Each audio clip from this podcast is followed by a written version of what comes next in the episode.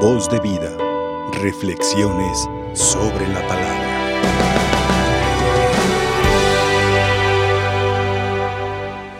¿Cómo hemos escuchado predicaciones sobre la necesidad del sufrimiento y cómo valora nuestros sacrificios y penitencias y pareciera que la única manera de agradar al Señor, a este Dios tan bueno y misericordioso, es sufriendo y padeciendo, como si le complaciera algo eh, ver el sufrimiento de los que ama.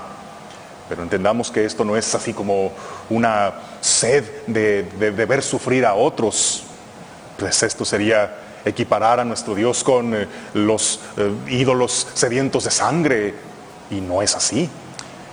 Recordemos que nuestra fe no es la religión de la cruz, sino del poder de la cruz. Por supuesto que amamos la cruz y no la quitamos de nuestros altares, pero no para quedarnos en ella, sino porque es el paso necesario a la resurrección.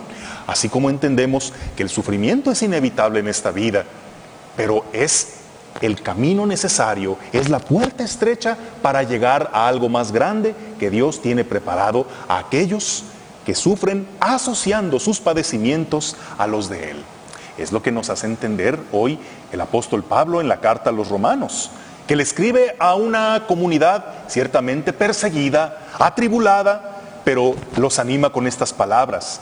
Los sufrimientos en esta vida no se pueden comparar con la gloria que se manifestará un día en nosotros.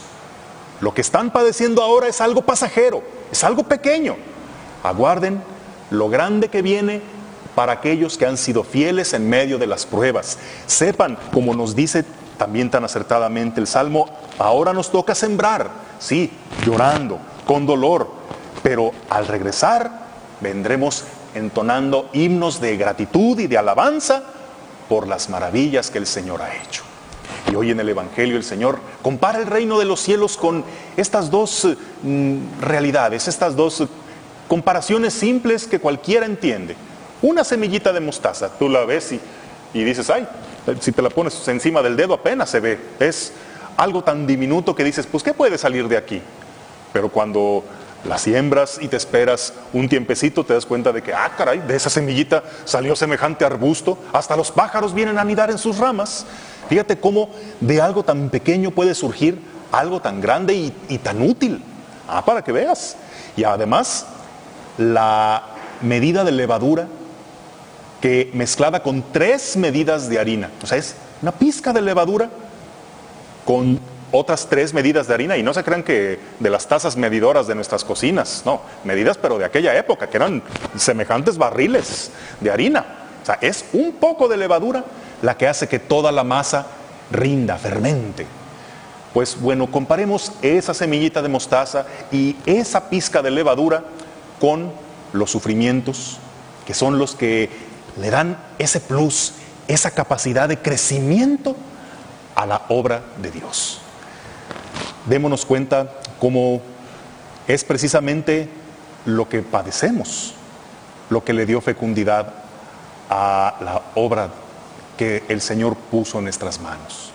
Hay sufrimientos que diario podemos ofrecer, sufrimientos que ni siquiera merecen ser llamados como tales, porque son los esfuerzos cotidianos que, pues, ok, van en contra de, del darle el gusto al gusto, pero que si tú quieres, son los pequeños sufrimientos de levantarse tempranito, aunque, aunque el cuerpo te exija un ratito más en la cama, eh, el aceptar sin protestar y sin malhumorarte los pequeños inconvenientes como los retrasos en el tráfico, el calor, el frío, la incomodidad.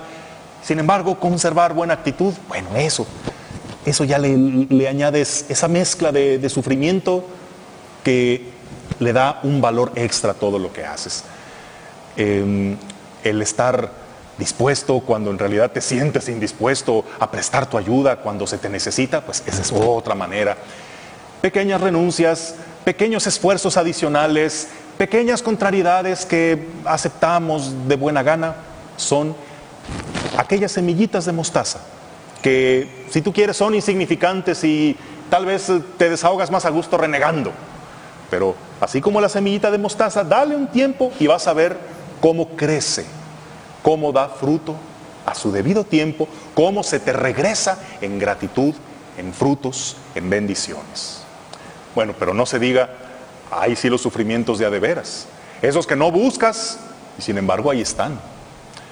Aquellos que tienen que padecer enfermedades, enfermedades crónicas, enfermedades terminales, o que tienen que cuidar o, o sufrir con un ser querido una enfermedad de esas o quienes sufren injusticias, persecución, quienes sufren el azote de la delincuencia, quienes sufren la pérdida de un ser querido, quienes son atacados, calumniados. ¿Por qué a ellos el Señor los llama bienaventurados? Porque sí, podrá, ser, podrá parecer grande su sufrimiento y a veces interminable, pero ¿qué es este periodo de tiempo comparado con la eternidad? Que el Señor promete a quienes perseveran fieles. En esta vida y en la otra, siempre hay una recompensa al sufrimiento. Y difícilmente conoce la verdadera alegría, la verdadera felicidad, quien no ha conocido fuertes periodos de sufrimiento. Pero es como los dolores de parto. Y aquí podremos decir todo el embarazo completo. Como una mujer padece todas las tribulaciones, todos los inconvenientes, toda la pesadez de, que implica un embarazo y no se digan los dolores de parto, que, bueno, yo no me los puedo ni imaginar, pero, pero dicen que son terribles. Pero, ¿qué acaso se acuerdan? O, o dicen, ay, no, no, no valió la pena haber sufrido todo esto. Yo creo que todo esto se olvida una vez que se tiene a esa criaturita en brazos. Dices, todo, todo, todo, todo mereció la pena, con tal de ver esta vida ya en mis manos, verla crecer, verla feliz, verla sonreír, pues bueno, así valdrá la pena cualquier lucha, cualquier esfuerzo, cualquier tribulación, sobre todo si éste es asociado a la pasión de Cristo. Dios quiere que suframos, a Dios le gusta nuestro sufrimiento, lo que no quiere Dios es que nuestro sufrimiento sea estéril, sea tirado a la basura, sea un sufrimiento que solo lleva a más sufrimiento, sea un sufrimiento que hace sufrir a los demás que sea un sufrimiento que asociado a su pasión se convierte en un sufrimiento fecundo, redentor, una semillita de mostaza que dará fruto abundante, un poquito de levadura que potenciará y le dará mucho más valor a las cosas que nos toca padecer cada día. No sé por qué situación estés pasando, si tienes que ofrecer en este momento quizá el sufrimiento de tu soledad, de tu enfermedad, del problema que en este momento te trae tan angustiado, no sé por lo que estés pasando, pero acuérdate, es la semillita de mostaza, tan pequeña que dará frutos tan abundantes. Es la pizca de levadura que va a fermentar una bendición mucho mayor que el Señor tiene preparada para ti. Voz de vida, reflexiones sobre la palabra.